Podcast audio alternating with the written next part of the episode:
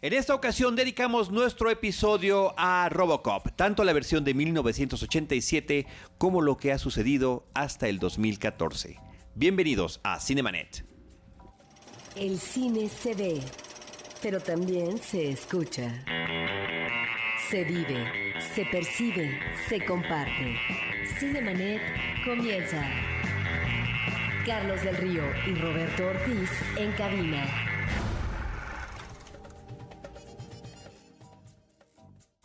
www.cinemanet.mx es nuestro portal, un espacio dedicado al mundo cinematográfico.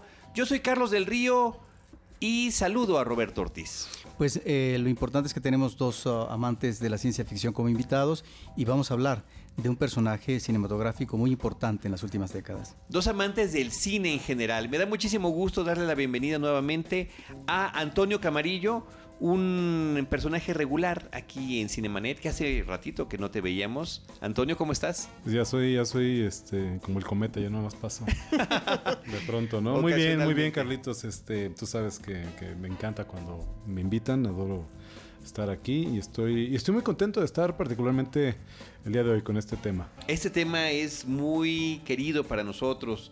Eh, de verdad que gracias, Antonio, colaborador de la revista Cine Premier, cineasta. ¿Cómo va la película? ¿Qué pasa? Eh, Calaveras del Montón, cuéntanos. Calavera del Montón tras los huesos de José Guadalupe Posada. Eh, muy bien, estamos editando. Ahorita este, vamos un poco más lento de lo que yo hubiera deseado. Este, Pero es México, ¿no? Parece que eso es normal. Tú entiendo. sabes cuál es el Me viacrucis dicen, del cineasta todos los en este cineastas que han pasado por aquí en estos ocho años eh, tienen ese, ese tema en común. Algo, algo habrá que. Sí, este. Pues sí, vamos, el. el- yo sí lo veo de esa manera. Creo que, que todavía estamos en la etapa en la que las películas se hacen con más ganas que con recursos, ¿no? Entonces uno se la pasa eternamente tras, eh, en la búsqueda de los recursos y tratando de.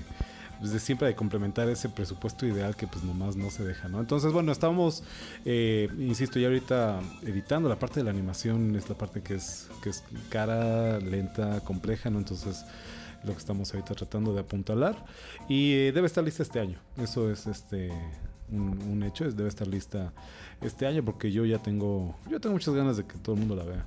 ¿No? Sí, bueno, es un trabajo que también estamos esperando con, con mucha expectativa. Así que muchas gracias, Antonio. Y ahorita platicamos de ese tema que nos compete, que es Robocop.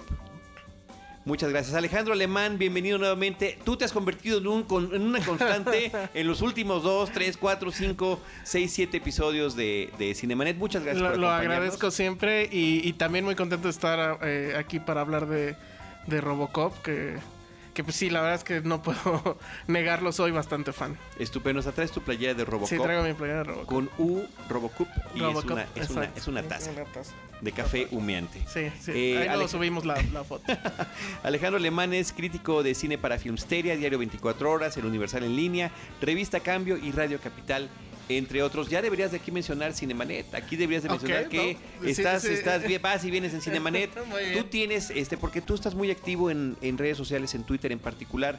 Este, ¿Has recibido alguna? ¿Sientes que de repente al venir en Cinemanet pasa algo o no pasa nada? Sí, ¿Qué no, pasa? sí, te- te- me, me retuitean más y, y- y han caído más, más followers, lo cual eh, agradezco. Qué padre. Ya después, insisto, patrocinadores, este, volten a ver los Sí, números de sí. Cinemanet y, y de Filmsteria, demás, de Filmsteria. y las descargas que tiene Testigos del Crimen donde colabora Antonio Camarillo son de verdad eh, eh, podcasts, programas, espacios en las redes sociales que son muy visitados, muy seguidos y estamos haciendo eh, con Antonio, con Roberto, con Paulina, contigo, con Josué, con nuestros amigos de Cine Premier, estamos haciendo un grupo y de cinéfilos que nos estamos enlazando, compartiendo el cine de diferente manera. Así que gracias, gracias Alejandro. Muchas gracias. Eh, Roberto Ortiz, pues bueno, me da muchísimo gusto en particular que en, un- en este programa eh, estemos todos juntos, eh, porque no siempre la ciencia ficción es uno de tus temas favoritos, pero creo que en el caso de Robocop estamos ante una película, vamos a hablar primero de la de Paul Verhoeven, una cinta que independientemente de los temas del ser humano, el robot, el cyborg, el futuro distópico, es una película que en su momento tiene una serie de críticas sociales muy importantes, con gran sátira e ironía, que, digo yo, desafortunadamente siguen vigentes. Sí, es una película que podría emparentarse en esa época con, en la ciencia ficción, con este tipo de personajes, eh, Terminator estaría en una primera línea. Pero en el caso de un personaje como Robocop, que es eh, mitad humano, mitad uh, máquina, estamos ante una película que abreva de la novela de Frankenstein, que nos remite precisamente a el reto que significa o la idea por parte del ser humano de emparentarse con eh, lo divino y ahí deviene una especie de fractura en el manejo de la ciencia y la tecnología que crea en este caso un ser anómalo desde el punto de vista de lo racional. Y me parece que una película como Robocop en los 80 retoma muy bien este, esta premisa, pero que tiene que ver más con otra propia de la ciencia ficción en el cine, que es la dificultad por parte del ser humano para poder manejar convenientemente estos avances de la ciencia y de la tecnología que finalmente salen del control de la esfera de lo humano. A mí me gustaría mucho que tanto Antonio como Alejandro nos platicaran un poquito de la anécdota básica de la película. Yo que, eh, y ya hablaremos más adelante en este programa de la, del remake del 2014, estrenado en 2014 de Robocop, eh, simplemente pienso que es un remake innecesario en principio, ¿no? No tendría uno por qué tener un remake de una película que está tan perfectamente bien elaborada en su temática, en su manufactura, en su diseño de arte, en su música y demás. Sin embargo, me he topado eh, con muchos jovenzuelos que rondan los 20 años que me dicen ¿Robo quién? ¿Robo cuál? ¿Robo what? Que- te lo juro que estoy sorprendido que no sepan quién es este personaje tan importante para mí como cinéfilo. Sí, bueno, eh, a mí me gustaría retomar el, ma- ah, antes que la anécdota que cuenta la, la película, que bueno, creo que es, no sé si estarán de acuerdo, se resume rápido para no entrar en demasiado detalle. Es este policía Alex Murphy, que es un policía muy...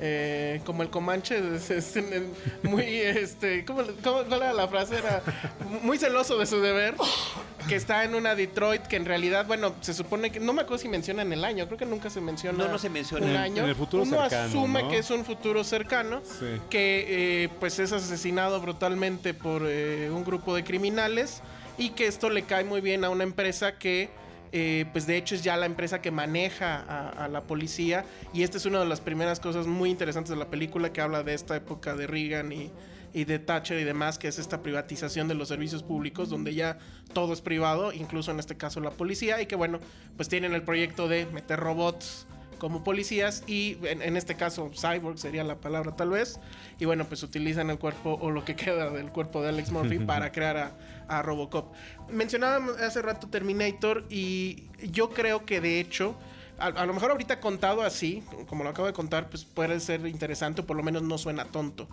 Pero en los 80, cuando la gente leía el guion y además leía el nombre, Robocop, que literal es así como decir casi casi robochota, ¿no? El Robochota, ¿te acuerdas Ajá, los de los sí. cómics de, de- Sí, sí, claro, no, y, y ahí por ahí claro. lo, lo tuiteé hace poco el, el, el gag de Robochota que hacía el Wiri Wiri, que era de la nopal en tritunas que estrenaba Robochota, ¿no? Pero bueno, era tan ridículo como eso.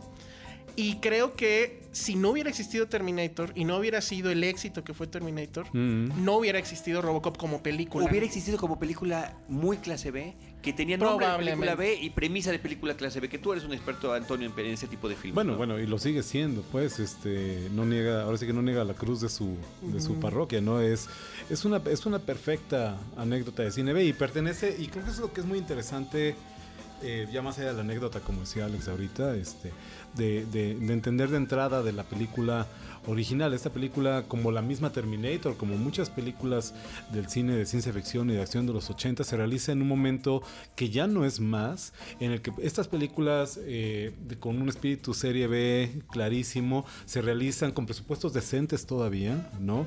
Este, no son, no son este, eh, eh, el, el- ahora sí que el fondo del barril que le llaman de las películas más baratas, eh, este, casi sin explotación, que mucho tiene esta película de cine de explotación todavía, ¿no? Ni están como ahora, este, que, que la serie B se ha convertido este, eh, en, un, en un sinsentido, en el, en el sentido de que si la definición de película B son películas de género baratas, bueno, pues hoy en día todo blockbuster es una película de serie B cara, ¿no? Y entonces eh, creo que eh, en esta tradición del cine serie B, eh, esta pequeña película, sin ser una, por aquí tenía, aquí está, presupuesto de 13 millones de dólares, estrenada el 17 de julio de 1987, ese era un presupuesto considerable. Eh, digo, sin ser un gran presupuesto, pero un presupuesto cómodo para una película.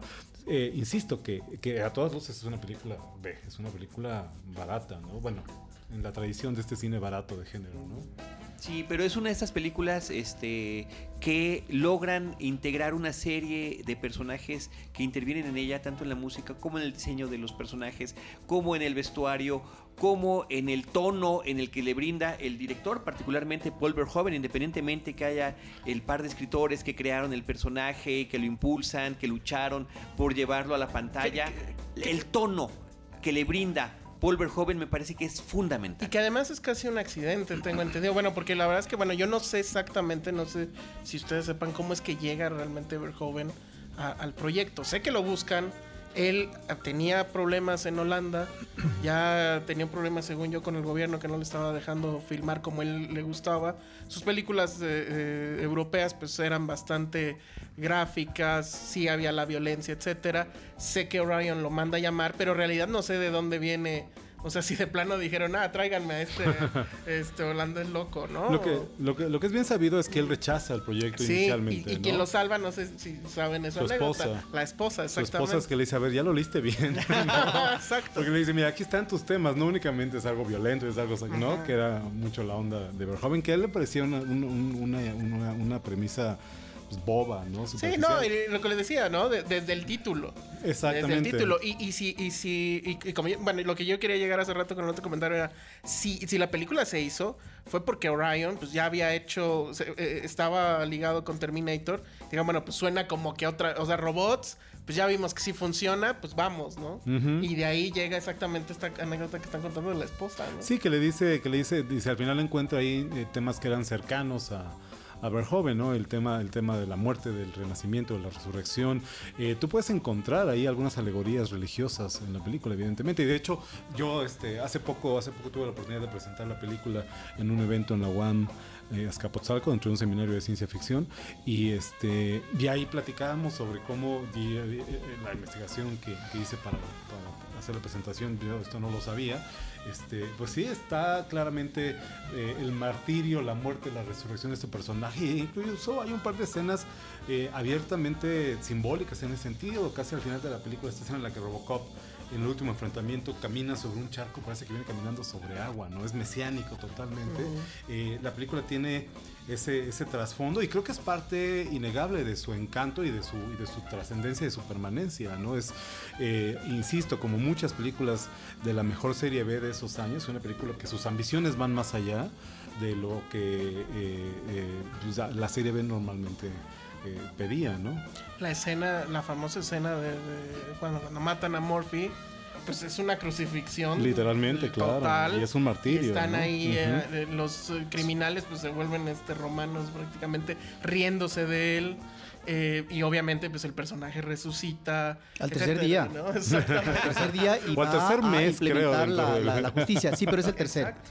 De tal manera que está esa referencia, Sí, efectivamente, es, bíblica. es- es- y, y esa, eh, yo no sé, eh, te preguntaría si, si eso era parte del, de, de- o sea, ese tono era parte del guion original o eso es algo que se da cuenta Verhoeven y lo...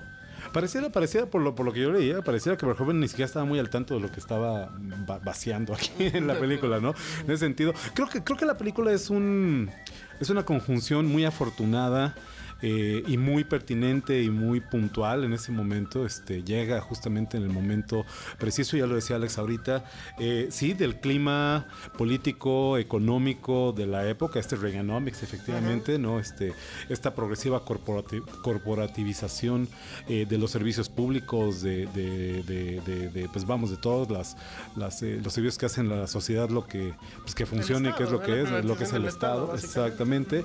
Y, y también desde un punto de vista eh, cultural científico, si tú quieres, ¿no? De esta tecnificación, esta, esta ideología por la cual pues, eh, la técnica la ciencia, la tecnología nos permiten dominar la naturaleza, ser este, mejores, eh, de alguna manera parchar los defectos de nuestra propia naturaleza humana. Y es donde está el debate de fondo de la película, el dilema de fondo que está claro, este, creo que, no es necesario abundar tanto en ello, está claro en la película, pues es este, este dilema, este enfrentamiento entre, entre la técnica y el espíritu humano, bueno, pues en dónde, en dónde quedamos parados, ¿no? Y eso, interesantemente, es- era pertinente en ese momento y sigue siendo pertinente, ahora tal vez incluso más. Pero más interesante me parece aún cuál es el tono con el que se hace este debate. Es un tono que creo que sorprende. Yo les juro que en algún momento de finales de los años 80, cuando vi la película en el cine, en su estreno comercial, yo no sabía lo que estaba pasando, no entendía muy bien si debería reírme o no de cómo nos estaban presentando las cosas, porque la película tiene un tono Satírico. irónico, sarcástico, Satírico, es una satírico, sátira. todo el tiempo que no se detiene y que va de principio a fin. Desde que inicia con estos eh, fragmentos de televisión, denos tres minutos y nosotros le damos las noticias. Y dentro de esos tres minutos hay anuncios y esos anuncios hablan sobre el progreso de la tecnología, cómo detener el crimen, ¿no? Estos eh, aparatos para que no roben tu coche en el que electrocutas y matas al delincuente o eh, el tipo de noticias que están y el tono en el que lo están diciendo los eh, comentaristas televisivos. A mí, bueno, e- esa parte me, me llama mucho la atención eh, en el sentido de bueno, que sí se vuelve como que una referencia a, a los medios ahora, ¿no? Como que en ese sentido sí, sí tuvo mira de vistas la película en, en hacer esta sátira de algo que no sé, no me tengo claro si en los 80 pasaba, pero que ahorita es bastante claro, ¿no? Ese futurismo es completamente el acertado. aventar noticias, ¿no? Y, y ese tono de los comentaristas de que están hablando de que mataron a no sé cuánta gente, pero bueno, Están siguen- sonriendo. siguen es con más, la sonrisa. Es más, es más entretenimiento que información. ¿no? Exactamente. Y eso a mí me parece que es eh, eh, eh, fascinante. También yo pensaría, o sea, siempre me ha dado la, la duda de, de quién le robó eso a quién.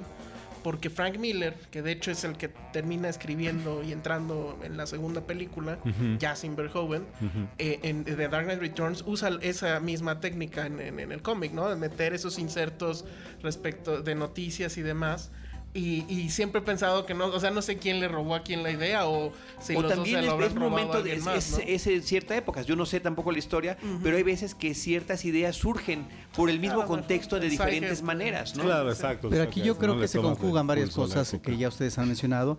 Funciona la película porque tiene ingredientes de varios géneros. Lo mismo podemos eh, aludir el western, que Ajá. podemos aludir la ciencia ficción, Claro. que podría estar el cine político. Y la ¿sí? comedia, inclusive. Ajá. Pero es el tratamiento que maneja de estos géneros. Porque en principio está una realidad. Carlos en principio habló de crítica social, por más o menos algo decías así. No es propiamente una película de crítica social, pero sí es una película que está señalando situaciones propias del mundo real, de la real política. que Ustedes mencionaron hace rato, porque son momentos históricos que la película eh, retoma de manera muy pertinente. Efectivamente, estamos ante un mundo próximo eh, de globalización en donde se adelgaza la capacidad en el manejo de los servicios por parte del Estado, pero donde el Estado deja de cumplir una función primordial que es dar, proporcionar seguridad a la ciudadanía. Es y incapaz que de hacerlo. esto se sustituye por el trabajo de aminorar el índice de la delincuencia en las calles, del terrorismo, a través de la gran corporación. Y es ahí donde me parece que está el trabajo fino del argumento, del guionismo, donde efectivamente está esta realidad que está viviendo el mundo y que finalmente la estamos padeciendo, aún en países que manejaban una economía más ah, de Estado y que finalmente, bueno, lo vivimos nosotros actualmente en México con la próxima reforma energética, Claro. donde finalmente están ya apostados los capitales extranjeros para invadir. Esto Oye, Robert, me pero parece eso no es crítica social, entonces ¿qué es? no, a lo que voy, a lo que voy es que no es crítica social en el sentido de que no estamos ante un documental. Es No, decir, bueno, veámoslos claro. en su posición de película de ficción, donde creo que cobra ánimo la observancia por parte de la ciencia ficción de un mundo del futuro que finalmente nos remite al mundo de la actualidad, a ese mundo que se está viviendo en Europa por parte de Margaret Thatcher y en el caso de los Estados Unidos por parte de Ronald Reagan. Es ahí donde me parece que cuaja a la perfección, pero sobre todo lo que gana terreno y lo que logra ser muy efectivo, me parece, es el humor y ese sarcasmo. Estamos ante imágenes crueles inclusive. Cruel, es muy cruel, claro. Y en el ámbito, como tú decías, del manejo de los medios, ahí es donde finalmente es la manipulación, también por parte de las grandes corporaciones privadas, eh, para usar una información que sigue los patrones finalmente de esta corporación que va a manejar eh, lo que es la seguridad pública, que ya no es propia del Estado. Últimamente lo que hace ahí la película es seguir de nuevo una, eh, añeja y cara tradición del cine de serie B, del cine de género, que es, ya lo hacía Gene Roddenberry, ya lo hacía Rod Serling, ¿no? Con la máscara de la fantasía, con la máscara de la ciencia ficción, ¿no? Hablar, este, eh, ponerte en la mesa cosas que no se estaban discutiendo abiertamente en los medios en ese, en ese momento. Eh, creo que lo, hace, lo que hace la película de Verhoeven ahí es, es como ya dijimos, muy bien tomándole el pulso a la sociedad, a la economía, a la cultura de ese, de ese side guys, ya lo dijiste ahorita, de finales de los ochentas, ¿no? Y este, y subirle tres rayitas, porque a lo mejor estaba ahí, pero nadie lo estaba eh, atacando de esta manera, ¿no? Creo que son tres los, este, las principales ideas que ataca la película en este sentido. Ya hablamos de la tecnología, la manera en que la tecnología se entromete en la vida humana, ¿no? Y este, y es, es muy violenta en ese sentido la, la película, la, la, colonización del cuerpo por medio de la tecnología es, es violenta y es dolorosa y está eh, claramente representada en la película. Habla también de una crítica al capitalismo, esta frase famosa que repiten eh, mucho en la, en, la, en la, película, I'd buy that for a dollar, ¿no? Esto te lo pero, compro que, por pero un espérame, dólar. sí, pero además es, es, es una suerte de, también de anticipación a los programas estúpidos que tenemos Sí, constantemente en la televisión y que equiparo ese I buy that for a dollar que está constantemente en la película, que cualquiera que está viendo, ya sea el tendero o el criminal que está viendo ese programa, se están muriendo de la risa y se están echando hacia atrás. Oye, ¿qué diferencia hay, Alejandro, con el Hey, ¿dónde están mis pantalones? de la película de Lego. Exacto, ¿Cuál es la sí, diferencia? sí, sí, Es exactamente No, y lo además mismo. este asunto de cómo esta televisión basura eh, eh, al final resulta democratizante, ¿no? Porque efectivamente se ríen tanto los criminales como el tendero, como todo mundo, ¿no? Excepto los de las grandes corporaciones que evidentemente no prenden ni... ni, ni... que están por encima de eso. Están por encima de ¿no? eso, Son los que tienen las, las- los hilos ahí. Este, esta es, es una profunda crítica al capitalismo de, de la misma manera en que si la tecnología puede resolver todos nuestros, nuestros problemas, también todo problema se puede solucionar a punta de dinero, ¿no? Ese es el capitalismo voraz e inmoral que nos presenta la película. Yo decía de esta primera impresión al ver el filme, cómo no sabías qué estaba sucediendo, estas parodias de programas televisivos, de anuncios y demás. Cuando llegamos a la escena, la escena que me parece que es la que marca finalmente el ritmo y el tono de la película, la presentación de Ed 29 en esta sala, en un piso altísimo de un rascacielos, donde están los más altos eh, líderes de esta corporación para presentar el más grande avance tecnológico que resulta en un fracaso, termina brutalmente asesinando a uno de los ejecutivos con más sangre de la que yo había visto en el cine hasta ese momento, cayendo sobre la maqueta del gran proyecto del Detroit del futuro, o sea, toda una serie de simbolismos Y un- y ahí un detalle que muy evidentes. Espérame, espérame, Antonio, espérame. Y cuando acaba toda esa masacre, está saliendo todavía el humo del E29, nadie está eh, preocupado porque se murió uno de ellos, sino por el fracaso económico, por buscar en bueno, ese momento el ascenso, pero- por aprovechar la oportunidad. Y, y bueno, y no olvidemos el momento de ironía y mala leche total de Verhoeven, porque esa línea creo que sí es de él, que cuando vemos esta masacre, porque bueno, vemos que al tipo lo dejan como coladera, cae en la maqueta y todavía alguien dice, llamen una ambulancia. que eso sí es genial, ¿no? Y la es manera- muy gringo, y la es muy manera- gringo. y la manera- No lo toquen, llamen una ambulancia. Y la manera, Carlos, este, en que, en que cuando este, falla el, el robot, el, el, el 209, ¿no? Que, que le, le dice apúntale con la pistola y el otro le apunta y le dice suelte su arma, ¿no? El otro con su bozarrón de máquina. Increíble ¿no? bozarrón, increíble sonido, increíble animación stop Increíble motion. animación de, de Phil Tippett, ¿no? Este, uno de los titanes del- del- de la técnica del stop motion. Y forjado en Star Wars. El otro avienta la, la, la, la, la, este, la pistola y el, y el robot no lo escucha, ¿no? Y Entonces dice, ya dije que Suelta tiene su 20 arma. segundos, Tiene 15 10 segundos. segundos para soltarla, ¿no? Y los, los científicos ahí viendo cómo lo apagan, cómo lo desconectan. Parecen de científicos de los Muppets, ¿no? empieza- Abriendo cables a correr y, y toda la gente a la que se le pega lo empuja. Lo empuja, ¿no? Para claro. Es el apestado. Es el apestado. Se va a morir y no nos lleves no, contigo. bueno. Es la gran escena de la película, Traza, de verdad. traza muy bien el tono, traza muy bien, deja muy bien establecido el tono y por dónde va- está, está haciendo sus comentarios y por dónde va a llevar la historia la película. Es el ¿no? tono, pero también es eh, la oportunidad del comentario Exacto. de realidades, de realidades globales o de realidades nacionales.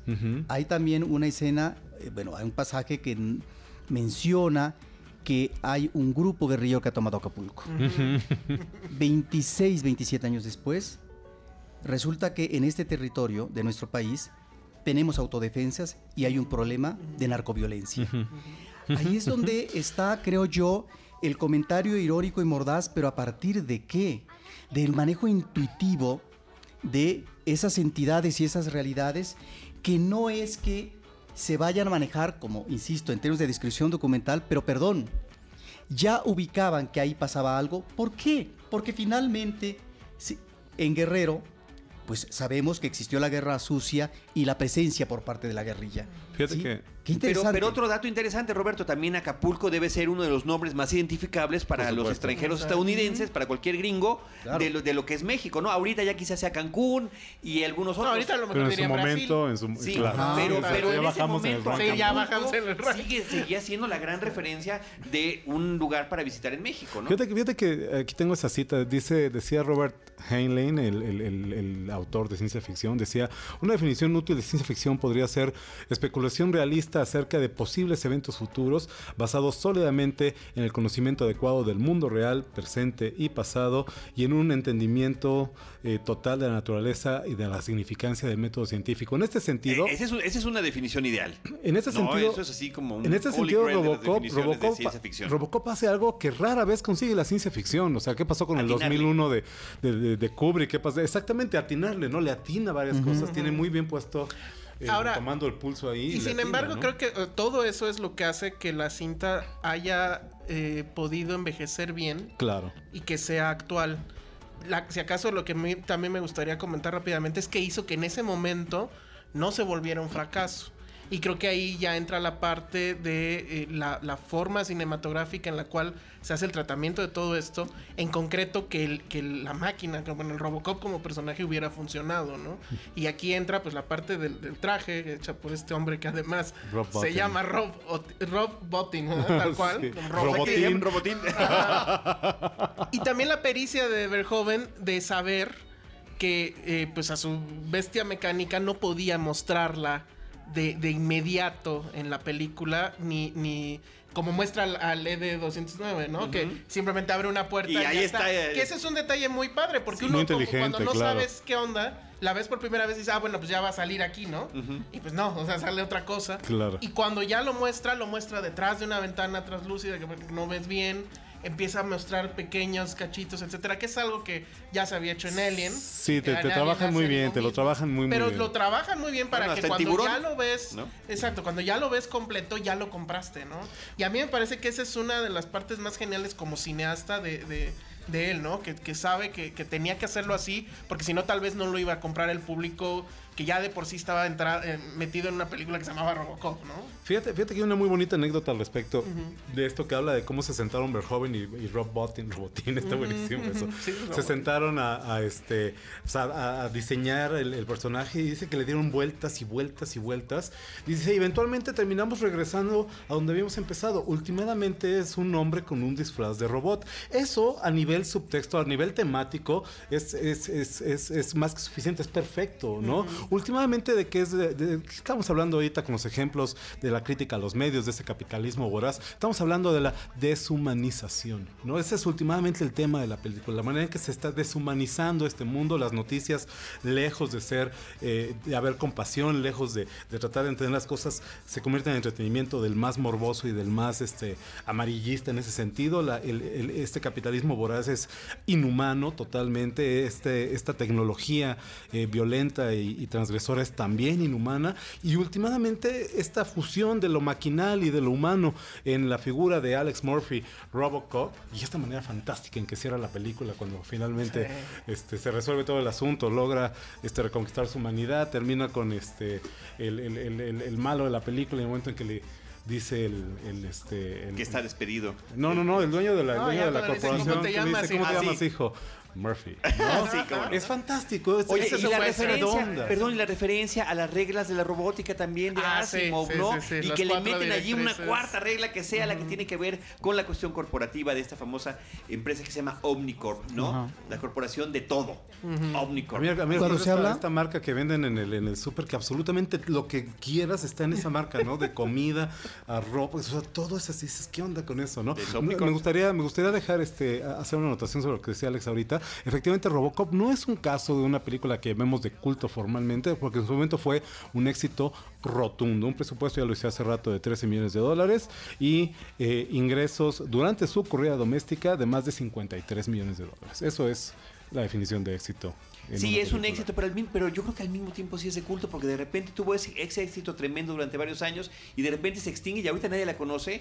Híjoles, Bueno, me preocupa. tuvo- no, no, no, me se, preocupa. no, no se extingue, tiene dos secuelas, tiene dos No, series claro, de televisión claro. animadas, Sí una se serie de action. Fíjate que eso Le es sacaron jugo durante éxito de crítica, una década. éxito de taquilla y lo lleva inevitablemente a formar parte del capitalismo voraz. A decir, Claro. necesitamos una secuela, necesitamos una tercera parte, necesitamos que vuele y necesitamos que esté en la televisión. Que, que aparte rompieron un chorro de reglas ahí, porque ellos decían, bueno, Robocop había tres cosas que no debería de hacer. Uno, contestar un teléfono porque se veía ridículo que no tenía oreja. Dos, este, volar. Y tres, besar a la chica. Y las tres cosas Las sucedan en la película, en la tercera película, la que es la que peor, es ¿no? Donde, donde Robocop se vuelve super barrio, by the way, ¿no? Ahora, en un momento, Claro, eh, claro. recuerdo que en la película se menciona la promoción de un juego navideño en donde una familia puede tirar una bomba Sí, atómica. Y eso efectivamente nos remite a lo que ustedes mencionan de la deshumanización. Sí, esta deshumanización tiene que ver con esta economía que eh, cada vez es eh, más eh, globalizada, pero en donde este elemento de la máquina y de la tecnología finalmente impide, y también en los medios, que la gente pueda percibir de otra manera la violencia. La, violencia, la violencia se vuelve moneda de cambio y eh, finalmente es algo rutinario que sucede todos los días y en donde ya no hay realmente una sensibilización y no hay una mirada horrorizada ante eso, que es lo que eh, nosotros como mexicanos hemos padecido en los últimos años con toda esta guerra que se ha manejado en contra de la delincuencia organizada, donde no nos dice nada a veces ya el hecho de que una persona pueda ser fundida a través de un líquido eh, con tóxicos, etcétera, o pueda ser rebanada de sus partes. Y me parece que ahí es donde la película encaja a la perfección en este mundo que se va deteriorando, pero sobre todo que se deshumaniza porque con este arraigo, con esta presencia cada vez mayor de la violencia, finalmente esta violencia se convierte como el pan de todos los días. Y además es una sociedad que se vuelve neutra, que ese es un tema que Verhoeven Ajena, traía ajena, desde sí. neutra en el sentido de que ya, bueno, hay una escena que de hecho fue cortada, eh, bueno, se, se alcanza a ver un poco en la versión final cuando ellos llegan al, a, a los vestidores. Que es muy al principio de la película. Sí. Que se alcanza a ver a un par de chicas que se están cambiando en el mismo vestidor. Sí, es un, es Incluso un, están- es un vestidor unisex. mixto. sí. Unisex. Exacto, entonces eh, él, él manejado mucho ese tema, ¿no? Además es una, una sociedad unisex y por eso Anne Lewis, este, que de hecho cuando la conocemos, la película intenta hacernos creer que es un, Que es un hombre. hombre. Ujú. Nancy Allen, Ajá. interpretada por Nancy Allen. Y, y de hecho, el- también para el personaje le piden que se corte el pelo lo más masculino que fuera posible, porque en, en un principio querían que cuando se quitara el casco se viera así Sí, la, como de la Los Ángeles de cabellera Charlie. sedosa, ajá, y no, o sea, para ver joven era, era eh, esta idea de que en el futuro todo iba a ser efectivamente unisex, uniforme, este, digamos en ese sentido de todos los colores, eh, eh, en realidad iba a ser gris, ¿no? Y eso me parece que es una, una idea bastante poderosa que ya después en Starship Troopers ya la lleva al, a- al exceso total, ya en Sí. esa escena donde efectivamente están en un baño y ya nadie tiene esta cuestión sexual, ¿no? O sea, te puedes bañar con una chica que de hecho pues es tu compañera de trabajo, lo que sea, y no pasa nada, ¿no? Así Eso es. también es muy interesante. Oye, hay que mencionar los nombres de más personas involucradas en esto. Hemos hablado muchísimo del guion, de la historia y demás. Es de Edward Newmeyer y de Michael Miner. Y también hablar de los actores que están apareciendo en esta película, ¿no? Peter Weller, que, eh, bueno, independientemente de que participe en otro tipo de filmes, antes y después de esta película, creo que es la película que lo lanza Que lo a un consagra, ¿no? estrellato Sí. y que finalmente lo seguimos viendo ahorita ahorita, el que Peter Weller salga actualmente en una película de ciencia ficción sigue siendo un referente para nosotros. Como en Star Trek, como en Star Trek. Into Darkness, sigue siendo para nosotros un referente de este de esta participación Que- que en ahora- Robocop. Que ahora es la voz de Batman, ¿no? En The Dark Knight, la, la película animada de, de- de The Dark Knight. Cierto, sí. Nancy Allen, este, actriz y esposa de Brian De Palma, en esos años maravillosos de Brian De Palma, para mí eh, Nancy Allen en Blowout es una de las cosas más espectaculares que he visto En también. Carrie, bueno. También, de, Carrie, también claro. de, de John Travolta, Carrie, Ronnie Cox como este terrible eh, líder corporativo, Jones. Dick Jones, ¿no? Miguel Ferrer. Que también nos habla, fíjate, pareciera que esas escenas con Miguel Ferrer las podrías insertar por ahí en el lobo de Wall Street. Sí, totalmente. Y quedan perfectamente, ¿no? Es el mundo en el que de la vivimos cocaína, ahora, claro. De la sexualidad y demás. Eh, yo creo que hay un acierto muy grande en este casting de la película y todos sabiendo que están jugando, sabiendo que están caricaturizando. Kurtwood Smith me parece que tiene un personaje genial. Delicioso. Como es, delicioso, como es este delicioso. gran villano, villano eh, que se ríe de sus maldades Clarence y de lo, de lo, sádico que puede Clarence Bodiker, ¿no? Le empieza a hacer, ¿no? Así es, cuando le está apuntando. O cuando le dice al otro, Bobby, can you fly? Y lo avientan del coche hacia el coche de policía. Robocop. ¿Y quién pensaría que Corvo Smith terminará siendo este personaje tan cómico, en la serie de That No, 70 bueno, Show? yo sigo ejemplo, viendo ¿no? The 70 Shows y digo, imagínate Sí. tener a este De gran padre. hijo de, perro- de papá, bueno, Sí. está tremendo. A mí me gustaría tenerme un poquito en Peter Weller porque Sí. tú dices hace rato, todo el mundo está o estaba mentalizado a que estaban eh, caricaturizando, etcétera. Peter Weller no. Peter Weller se tomó el tema muy, muy en serio. Pero era importantísimo para su personaje. Sí, claro. O sea, de hecho, Fundamental. se agradece que él se lo haya tomado tan en serio. Sí. Él lo que hizo fue que se consiguió un maestro de mímica. Estuvo entrenando en el asunto muchos meses antes. Del lenguaje Finalmente, corporal. del lenguaje corporal, cómo se iba a mover, etcétera. Se supone que había acordado con, con su maestro y con, con el director que el movimiento, curiosamente, que iba a ser muy líquido, él lo, lo menciona así, que iba a ser como una serpiente. Como un reptil, Ajá. sí, ajá. Llega el traje, ya cuando lo termina nuestro amigo Robotín. y resulta que nada de lo que había. ¿No se podía mover? No se podía mover. Y entonces tuvieron que eh, eh, eh, pues, cambiar la ruta y hacer lo Improvisar. que, lo que se termina viendo en pantalla. Que a mí me sigue pareciendo una cosa, no sé, también de esas coincidencias raras. Me sigue pareciendo irónico que en el Terminator 2. El, el- el robot este que era de líquido, pues él sí se movía Sí. como una serpiente y demás. Y era algo que a lo mejor eh, querían intentar para la primera y que bueno, pues por Que estas cosas afortunadas o estos problemas que se vuelven oportunidades, este pasa esto. Pero todos los personajes además se burlaban un poco de Peter Weller porque él en algún momento dentro de su onda técnica y demás, él pedía que en el set no le llamaran este por, eh, por no su nombre. Que le dijeran Robocop o que le dijeran Murphy. Y pues obviamente todo el mundo se burlaba. eh, primero, eh, Verhoeven, que decía, yo no puedo hacer eso. O sea, no, te voy a seguir diciendo Peter y te vas mucho al carajo. ¿no? entonces decía, does not compute, ¿no? Ajá, sí, ¿no? Y él insistía, etcétera. Hasta que, bueno, ya, na- nadie lo tomó en cuenta. de- bueno, nadie le eh, lo respetó esa petición y dijo, bueno, ya. Pero sí, él, él describe Muy todos esos días comprometido, que estaba ¿no? muy comprometido. Bajó mucho con de ese peso tema. en el- Bajó más Bueno, de para peso. poder entrar. De hecho, no, de hecho, el- parte del casting era que, bueno, pues que era una persona muy delgada, de tal forma que al ponerse el traje no se viera este tan grande, que dicen que fuera el hombre Michelin o algo por el estilo, y el asunto de- del- del mentón, ¿no? Que fuera este cuadrado, porque al final era lo único que ibas a ver de, A reconocer de, de de- Robocop y tenía que verse este en estas líneas rectas fuertes y, y demás. Se había mencionado en algún momento que Schwarzenegger entrara ahí y dicen, bueno, nunca jamás. se va a ver bien en un traje de estos, etcétera. Jamás. Y lo interesante de utilizar a un actor desconocido Exacto. para un protagónico que terminaré teniendo la importancia de este personaje. Yo de verdad que soy un enamorado absoluto de esta película.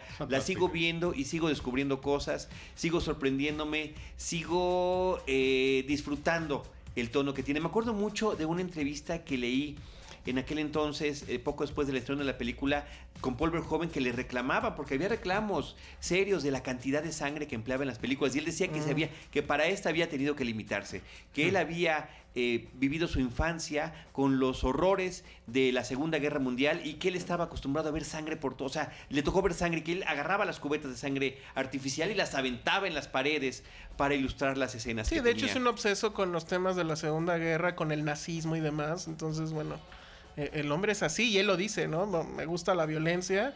Y cuando le preguntaron que por qué había tantas tetas en sus películas. Dice, pues porque no me gustan los traseros. ¿no? Entonces, esa era su explicación. de- Pero ahí es- tema. este tema es interesante porque es hasta dónde puedes eh, manejar el elemento del efecto especial, de los trucos, de una acción frenética y de violencia humana, o en este caso por parte de un robot, que no resulte finalmente gratuito dentro de la trama. Y ahí es donde creo que logra dosificar muy bien la violencia a partir precisamente del sarcasmo y del Exactamente. efecto cruel. Esa, esa es la clave. Es lo que decía es que si eh, llega un momento en que ya es tanta la violencia que se vuelve ridículo. Y él maneja muy bien ese humor, ¿no? El asunto Claro. este de llamen una ambulancia, bueno, ¿no? O sea, habla de, de- de- de ese tema, ¿no? Sabes volar, lo avienta. O sea, ese es el tono que él quiere manejar.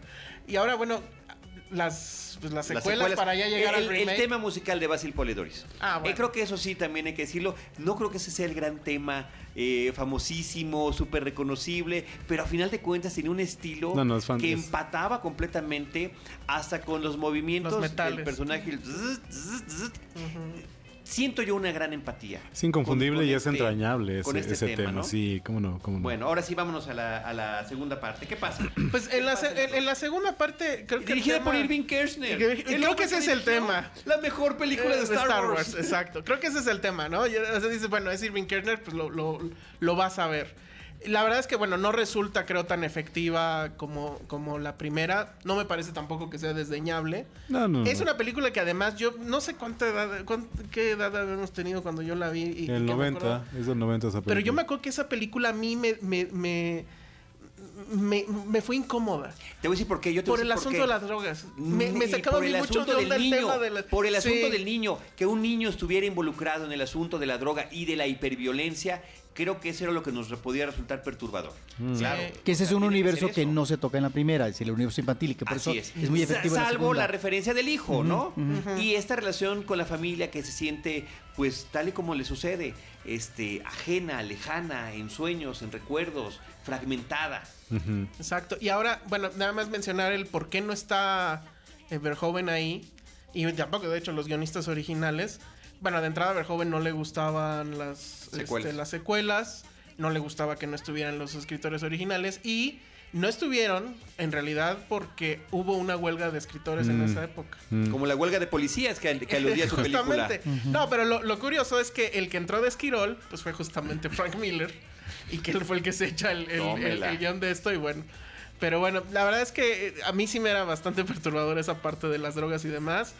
Creo que básicamente era más de lo mismo, no, no había un- una mayor aportación a eso. Y ya la tercera, que la verdad es que no tengo idea de quién la dirigió. Y, Fred Decker se llama el director de ¿Qué- la tercera. Es 93, creo. 1993. y que ya era un desastre completo, ¿no? O sea, violó todas las reglas. Vuela Robocop. Vuela Robocop, trae otra arma ahí muy loca en uno de los brazos. Es como Super Barrio, ¿no? Es Super defendiendo, Barrio, tal cual es. Super Barrio, defendiendo al, este, a los que les iban a desalojar para construir la famosa Delta City.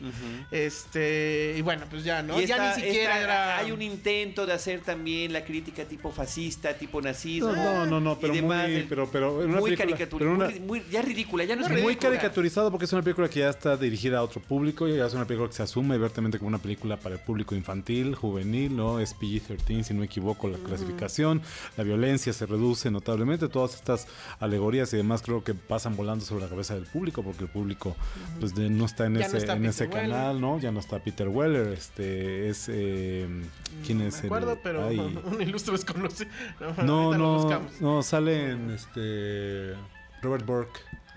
Sale en- Robert John Burke, pero no sé quién es. Sale en alguna adaptación por ahí de, de una novela de, de Stephen King, Thinner, se llama. Sale en Dos Devils de Richard Stanley. Tiene varias participaciones en cine de género, ¿no? Y, y bueno, la parte que yo encontraba más ridícula en eso es que ahí sí les valió y, y sí hicieron esta onda del romance entre ellos, ¿no? Entre Luis y. Eso ni me acordaba, vas Robocop, por y- de hecho ahí ella ya trae el pelo largo, o sea, ya hay esa onda de. No, no, no, ya no hay el lo hemos asunto de la bloqueado. neutralidad. Alejandro, lo hemos bloqueado. Ese Sí, recuerdo ha sido tan, tan tremendo. Este, ese atentar contra ese personaje en un periodo tan breve, ¿no? En tan solo Sí, seis sí, años sí. acabaron con él y un año después sale una serie televisiva porque realmente ¿quién vio? Y luego otros seis años después, en el 2000, una miniserie. Hay una miniserie, la miniserie la tengo yo por ahí, este... ¿Y qué tal? Me extraña que no haya habido visto caricatura. Hay, No, hay sí una hay cari- hay dos caricatura, claro. caricaturas, hay dos Claro que hay caricaturas, caricatura. por supuesto hay Y dos creo que no era, digo, para hacer caricatura, pues creo que no era tan Robocop mala. Alpha ¿Y Commando entonces qué quiere decir? ¿Que era justo y necesario que hubiera un nuevo Robocop? Esa, esa sería la pregunta para los que sí ya la vieron. Yo no la he podido ver y esa es mi pregunta. Bueno, O sea, pues entonces, visto- con todos estos antecedentes, con todos estos antecedentes, 27 años después, casi 27 años después, se estrena, pues globalmente, ¿no? Estamos teniendo el estreno simultáneo en- entre México, Estados Unidos y otros países de la nueva versión de Robocop. Eh, yo mencionaba en el capítulo de cartelera que tuvimos hace poco, que eh, siempre me pareció desde que tuve la primera noticia de este remake que era innecesario. Después de todo lo que hemos dicho de la película que sentimos nosotros y que además hay una relación, digamos, personal, ¿no? Como espectador hacia este personaje que queremos tanto, como queremos tantos otros del cine, pero que significó este, cambios, eh, un cine propositivo de alguna manera, distinta a las cosas que habíamos visto, ¿no? Aparentemente brevaba de lo mismo, pero tenía mucho más detrás. Entonces decía yo, bueno, me parece que es innecesario. Y viene la noticia de que será José Padilla el que la va a dirigir, o José Padilla, Esa el director apuntaba a ser brasileño. una buena noticia. In- bueno, Interesante, muy interesante, porque es el director de las películas de Tropa de Élite que también hablan sobre métodos alternos, poco ortodoxos, de, de- de mural cuestionable de las fuerzas del orden público en zonas urbanas. Donde había, y por- la película es muy controvertida, hay quien dice es que es una película de tipo fascista. A mí me parece que es una película que habla de un tema muy importante, muy interesante, muy vigente, eh, que, que lo que tiene que ver con acción es interesante, que lo que tiene que ver con música está muy bien seleccionada, en ritmo, en actuaciones y todo, que digo, caray, este pareciera que es una selección ideal para este personaje. Después venía la famosa fotografía del set. ¡Chin! Vemos a este Robocop de color negro que se parece al Caballero de la Noche, un poquito más estilizado, que más que robot parece que trae un traje, un disfraz. Eh, en el caso de Peter Weller, eh, con el diseño de Rob Botchen, eh, sí creíamos, nos creíamos que era el robot, que esas partes que le habían puesto eran artificiales, que sí era un cyborg. Y aquí parecía que simplemente vistieron al personaje. Y finalmente, Roberto Ortiz y Antonio Camarillo llegó el día de ver la película que, por cierto, de entrada tiene una clasificación menor a la clasificación de adultos o R que tenía la versión original, lo cual significaba que de entrada, Era una de muy entrada, mala- la violencia, la sangre y el contenido eh, sexual y demás sería mucho menor. Muy bien. eh, iba yo a decir, iba yo a decir que, que estaba yo más que dispuesto a hacerla de abogado del diablo aquí, pero Roberto también. Entonces, esto más va a ser como echar montón, yo creo. Eh, ¿Qué les puedo decir? Eh, para mí fue una grata sorpresa. Una grata sorpresa. Yo no esperaba realmente nada de la película. Había visto este, los trailers, no, mucho más allá de eso, porque habían sacado ya algunos featurettes por ahí, no sé qué, no. Eh, había visto el trailer, eh, auguraba, auguraba mal, ¿no? Este, efectivamente, eh, si en principio estoy de acuerdo contigo, Carlos, el remake parecía necesario, también tenemos que hacernos la idea de que, no digo hoy en día, no, el, remake no es un fenómeno reciente de Hollywood. Remakes se han hecho absolutamente desde siempre en, en Hollywood, en el cine norteamericano. Y El Gran Mago de Oz que conocemos es un remake. Ya había versiones previas del Mago de Oz. Ah, Eh, la que tú me 99. digas, la versión más, la versión más famosa del halcón maltés es la tercera, ¿no? Entonces, eh, bueno, eh, eh, parecía que pintaba mal la película. Llegué al cine sin eh, mayores expectativas, dispuesto pues, a ver qué habían hecho con el personaje. Y este, fíjense que he estado checando algunas de, las- de los reviews que ya están saliendo por ahí. Y si una, perdón. Y si una palabra se repite una y otra vez es sorpresa. Yo me siento gratamente sorprendido. Sin ser, y esto lo a decir de entrada, sin ser, eh, creo una película tan redonda como es la película original, porque la película original, eh, después de haberla visto hace unos tres meses, eh, estoy de acuerdo con ustedes, creo que se sostiene muy bien después de todos estos años. Sin ser tan redonda como la original, se las arregla para hacer lo que yo creo que los grandes remakes hacen. eh, bien, pues que es retomar la idea original, que es retomar la anécdota, que es retomar los personajes y trasladarlos de contexto, trasladarlos eh, a otra época, eh, bajo otra óptica, bajo otras circunstancias y explorarlos desde esa nueva Pero- este, desde esa nueva visión. Pero a ver, yo eh, no la he podido ver, pero preguntaría, les preguntaría a ustedes que ya lo vieron. Retomar la anécdota me parecería que sería lo más sencillo.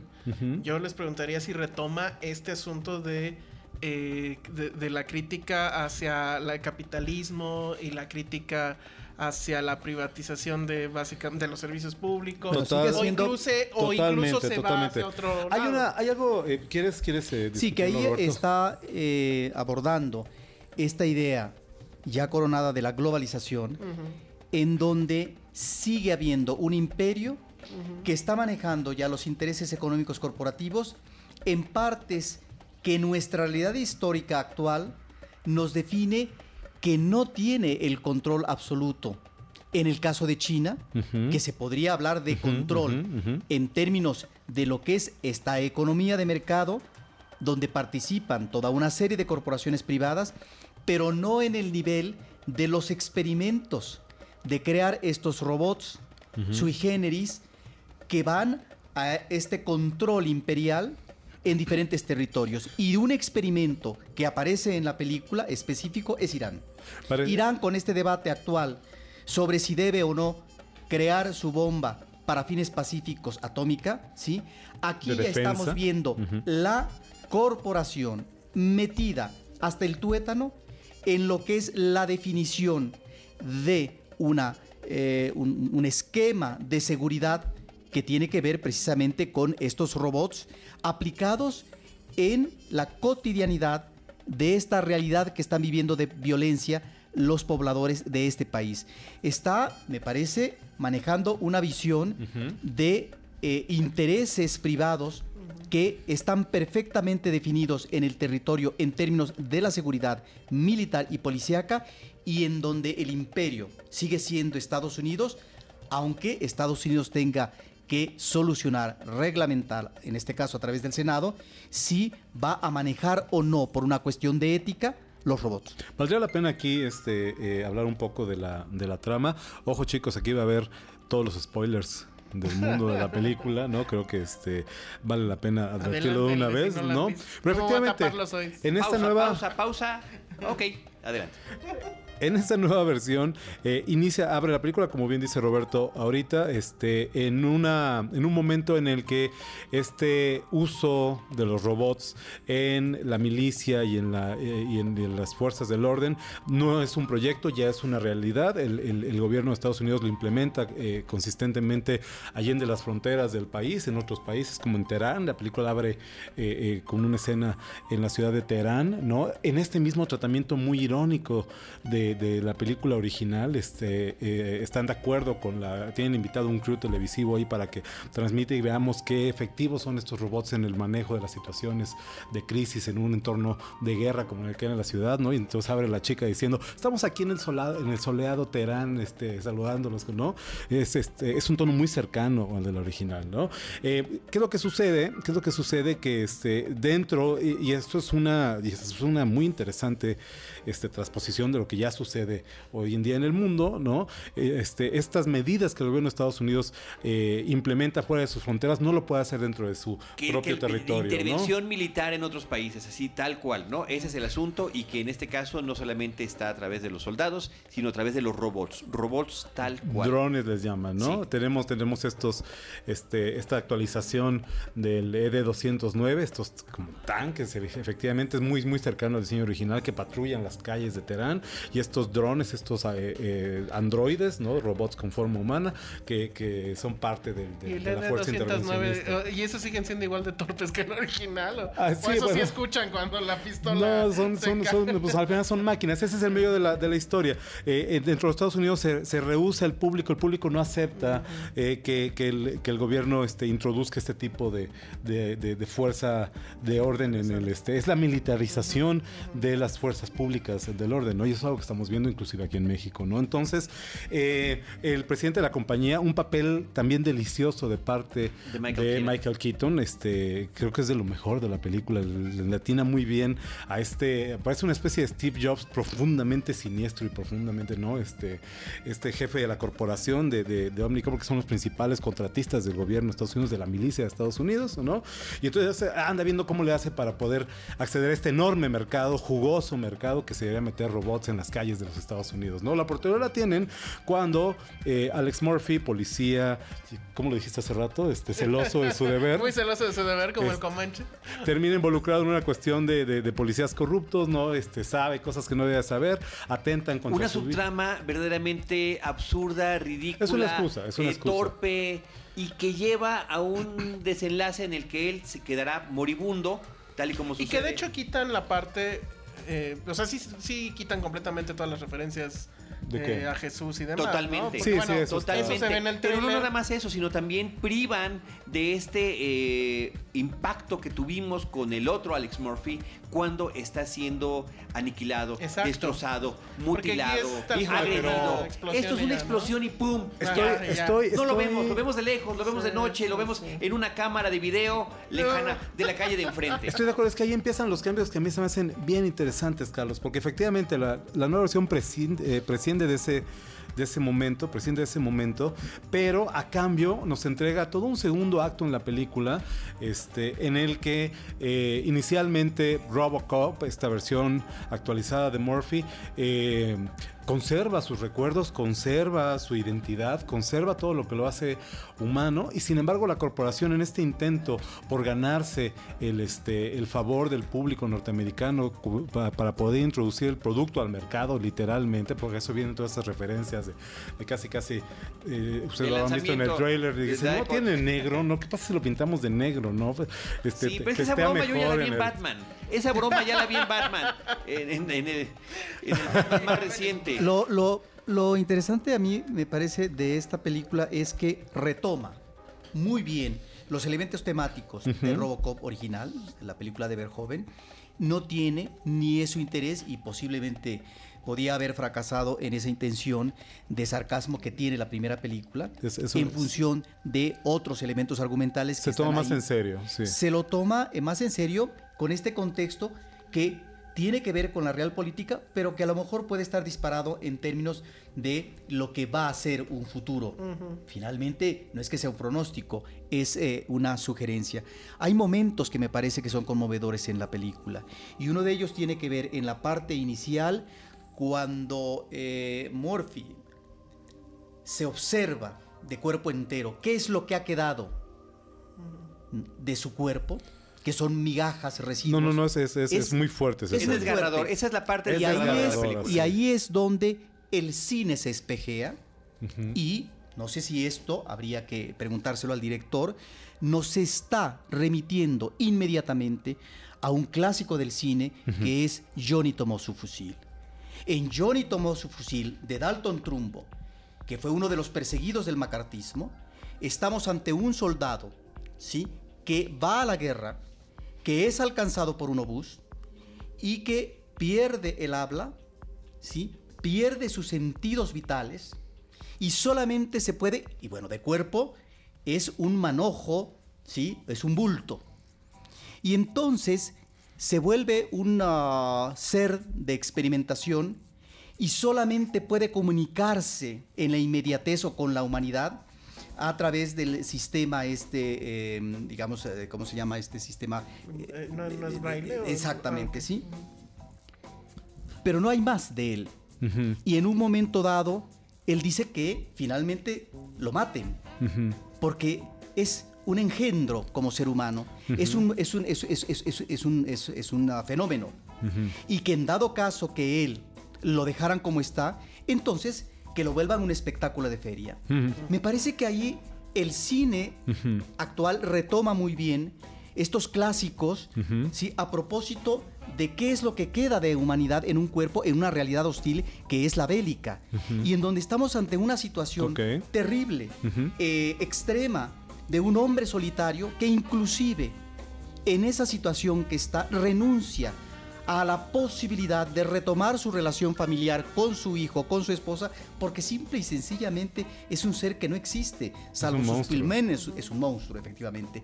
Ahí está un primer gran momento de la película. En la, en la película original se menciona en algún momento este, cuando dicen, explican por qué conservan el rostro de, de Murphy, ¿no? Para, para, este, no es nada más para hacerle un homenaje que lo dicen a- al policía caído en el cumplimiento de su deber, sino dicen, si esta máquina, si este androide, si este cyborg se viera eh, eh, sin referentes de quién hubiera sido, de quién era antes, corremos el riesgo de que tenga un colapso psicótico, ¿no? Lo dice en la película original. Esto sucede en el remake, ¿no? En el momento de que, como bien dice Roberto, él se ve lo que queda de él, esa sí les ahorramos hasta que vean la película, la descripción de la imagen, porque es desgarradora, es brutal, en su, en su, es descarnada, ¿no? En su, en su honestidad, en su. ¿no? Literalmente descarnada. Des- literalmente descarnada, ¿no? Eh, lo que tiene Murphy es un colapso eh, neurótico, de psicótico, ¿no? Este, incapaz de reconocerse en eso que, que está viendo de sí mismo, eso lo lanza a las profundidades y le cuesta mucho trabajo ser y es muy interesante, decía, cómo durante la segunda, el segundo acto de la película,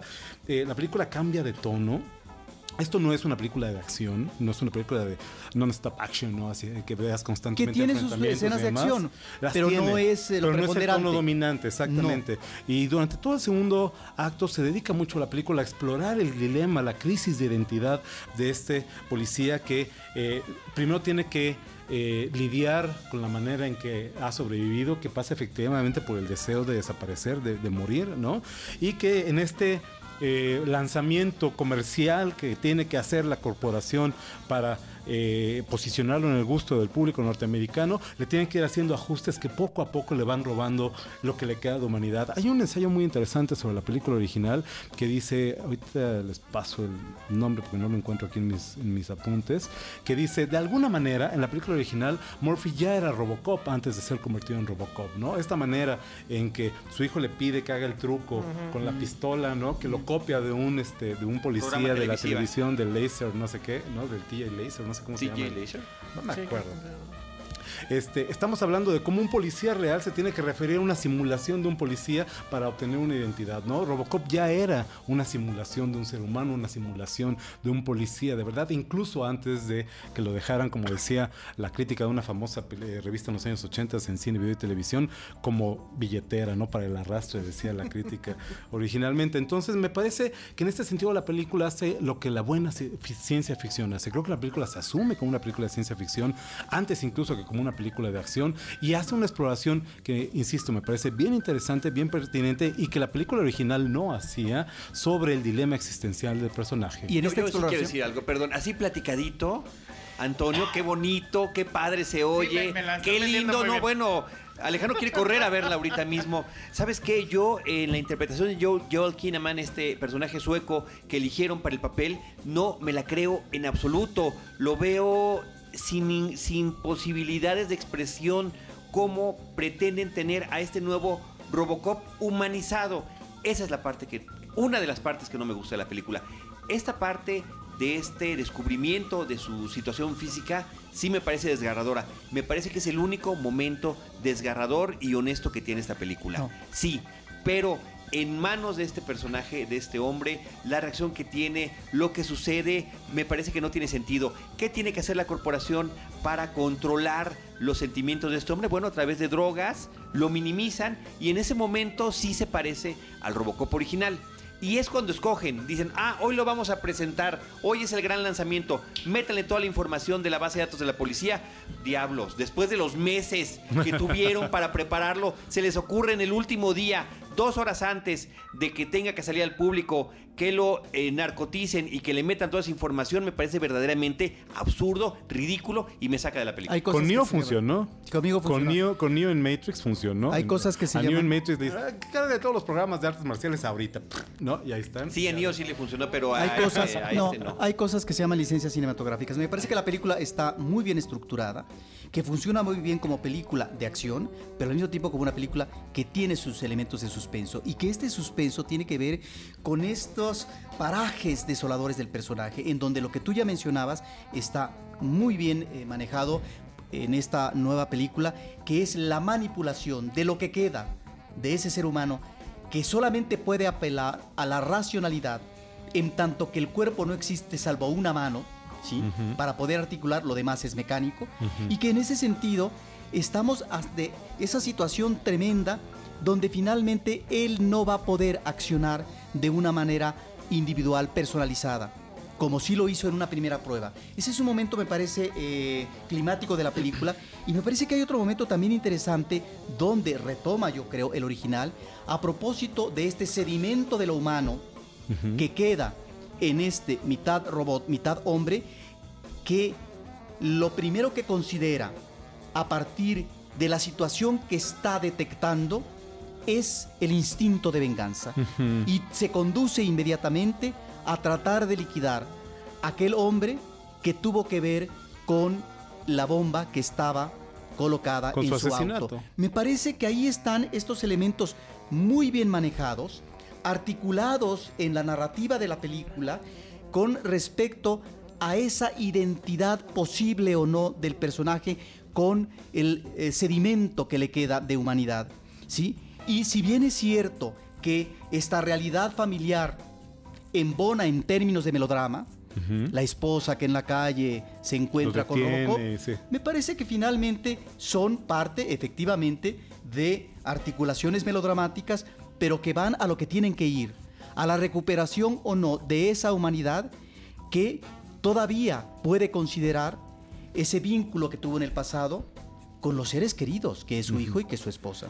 A mí que parece muy pertinente en la actualización que hace la película de los temas de la película original. Es la manera en que eh, en el momento en el que la corporación dice, ok, queremos poner robots en las calles, al público le da miedo, este, echarían de menos este componente humano, ¿no? Donde este, el juicio moral, la distinción entre el bien y el mal, eso no lo puede hacer una máquina, eso solamente lo puede hacer un ser humano, ¿no? Este, y así es como lo venden, a sabiendas de que están minimizando ese componente humano dentro del personaje, ¿no? Eh, eh, díganme ustedes si no, ¿no? Todos aquí con nuestros iPhones en la mano, con nuestros teléfonos inteligentes. Eh, a diferencia de hace 27 años, hoy en día todos somos cyborgs. Todos somos ya cyborgs, dependemos de estas extensiones de nuestros cuerpos, que es la tecnología, para conectarnos con el mundo, para conectarnos con los demás. Antes le hacías una llamada a tu novia para decirle, eh, amor, ¿cómo estás? Hoy le mandas un WhatsApp, ¿no? Este, eso ha cambiado, ¿no? Y este dilema que tiene Murphy, donde este, tiene que recuperar su eh, humanidad desde adentro, desde la máquina. Este, este, esta prueba que le ponen a la máquina donde descubren que a pesar de que sí se beneficia de tener el juicio humano, eso lo hace más lento, es mucho más este, eficiente Robocop cuando minimizas el componente humano y dejas que sea la computadora la que tome las decisiones en combate y tome el control de los enfrentamientos. Este, eso lo estamos viendo hoy en día, ¿no? La manera en que eh, nuestros aparatos, nuestras máquinas empiezan a pensar por nosotros también, nosotros dócilmente nos dejamos llevar por eso. En ese punto eh, la actualización del comentario social de la película original, este nuevo, ya no de los comerciales de la, de la, de la película original, pero sí hay este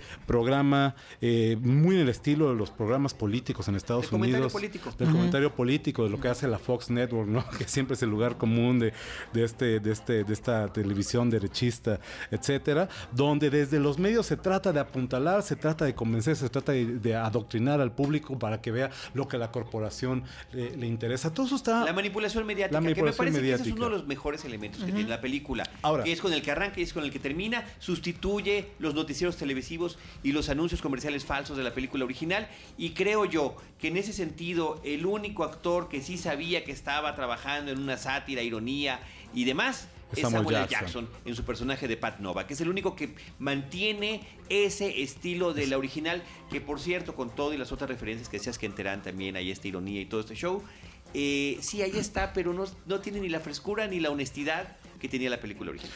Ok, ahora, dicho lo anterior, eh, hay un par de cosas que me molestan. Yo lo dije hace rato, la película no es perfecta, eh, no, creo que no le llega a la original.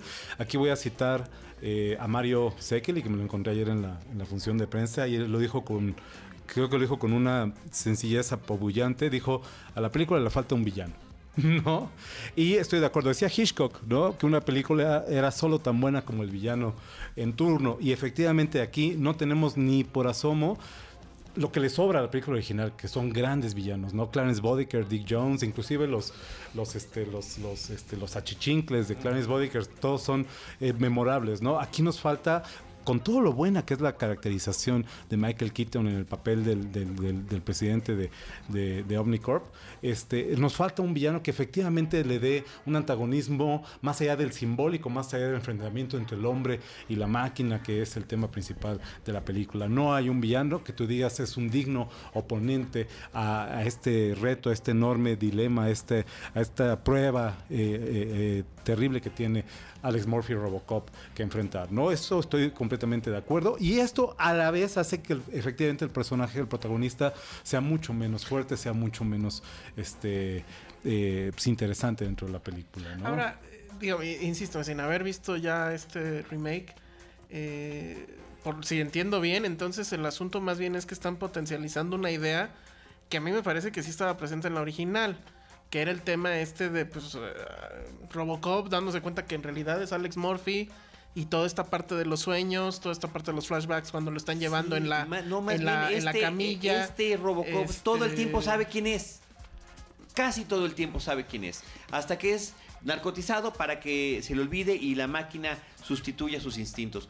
La otra parte que tiene que es interesante es esa estética de videojuego en las escenas de acción, que es la subjetiva. Ahí tenemos unas subjetivas interesantísimas y fabulosas en la Un original. gran uso del Por lenguaje ejemplo, del cuando lo están cuando lo están armando, todo el armado, y, y este brazo, le salvamos este brazo, ¿cómo que se lo salvamos? Quítaselo, queremos que todo sea mecánico. No, esa, esa parte Que entiendo que en la nueva no sucede, si les No, no, daban no, la, mano nueva- al mano. En la nueva no sucede, ahí tiene su manita por ahí extraña, ya lo verás, ya lo verás, Alex.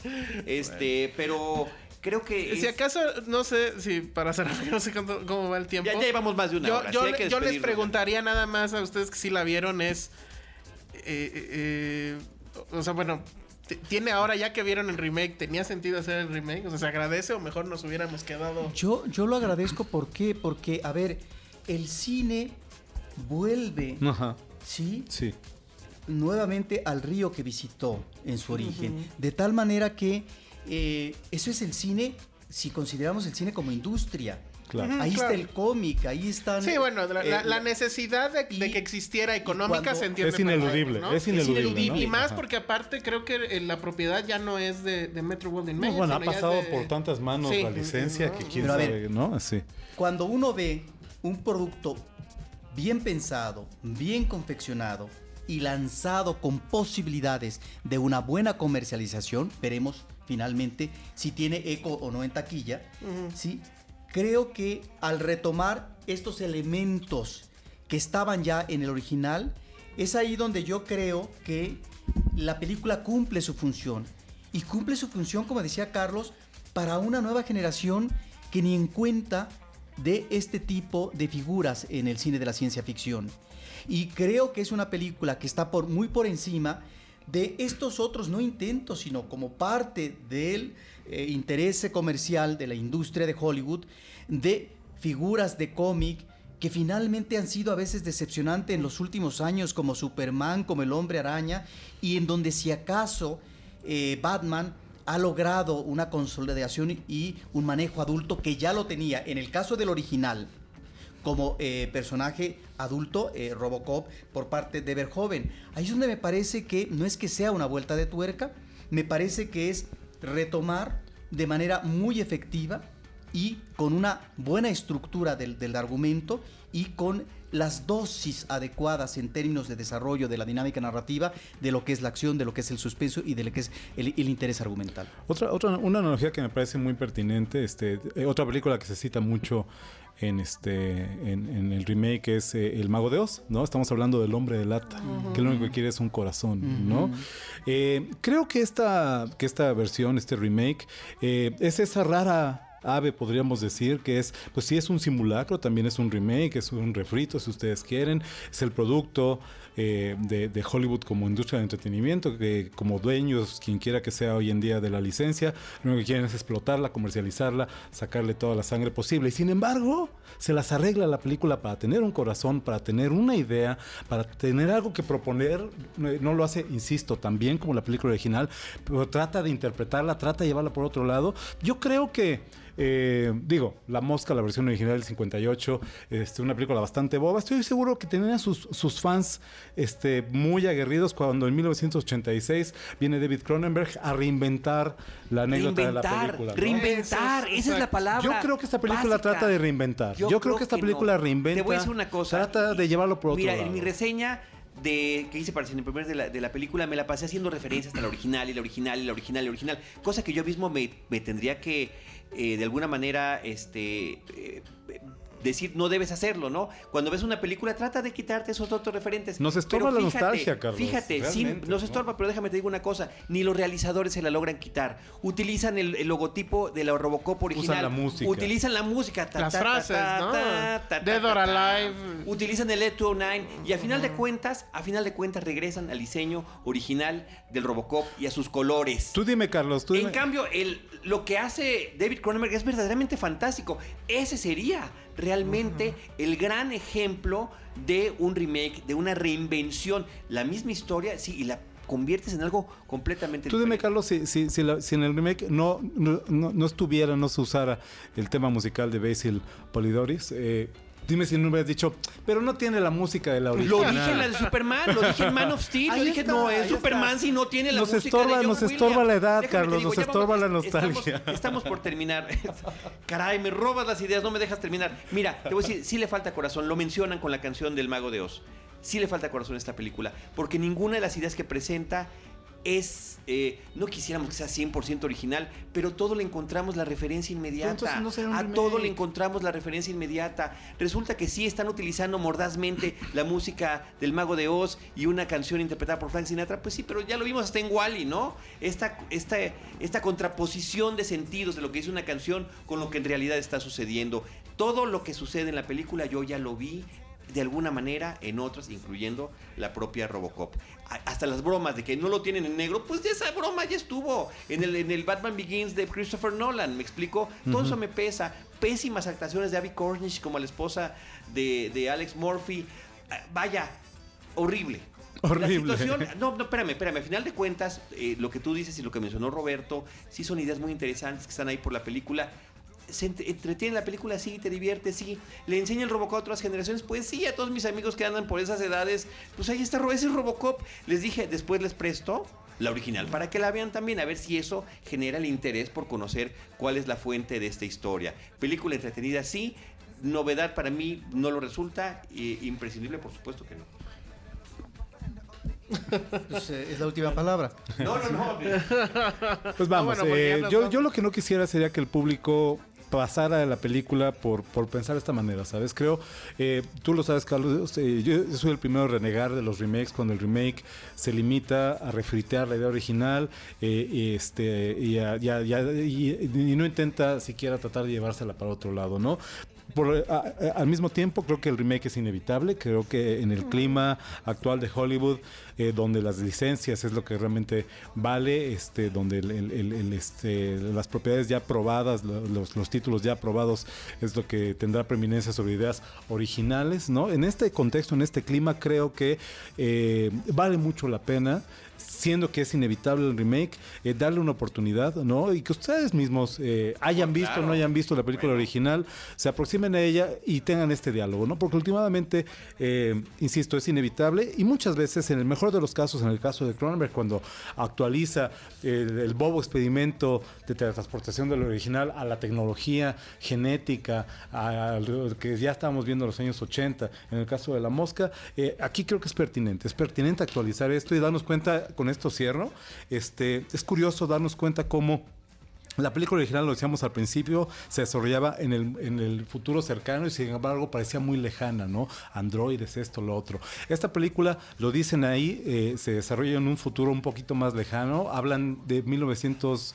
Digo, de 2000, 2028. 2028 exactamente, ¿no? Y sin embargo se siente mucho más cercana, mucho más actual, mucho más que ya estamos ahí que la película original. En ese sentido creo que como reflexión vale mucho la pena Ahora, y hay que darle la oportunidad. Eh, hay películas que son insuperables y en el caso de la ciencia ficción están los ejemplos a la vista. Es decir, no nos engañemos.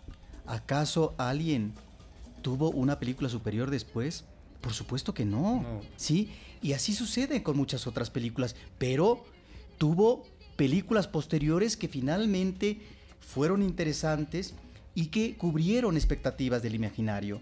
Es decir, hay películas que no se pueden sustituir porque quedan como clásicos. Y me parece que una película como la de mm, Verhoeven es un clásico.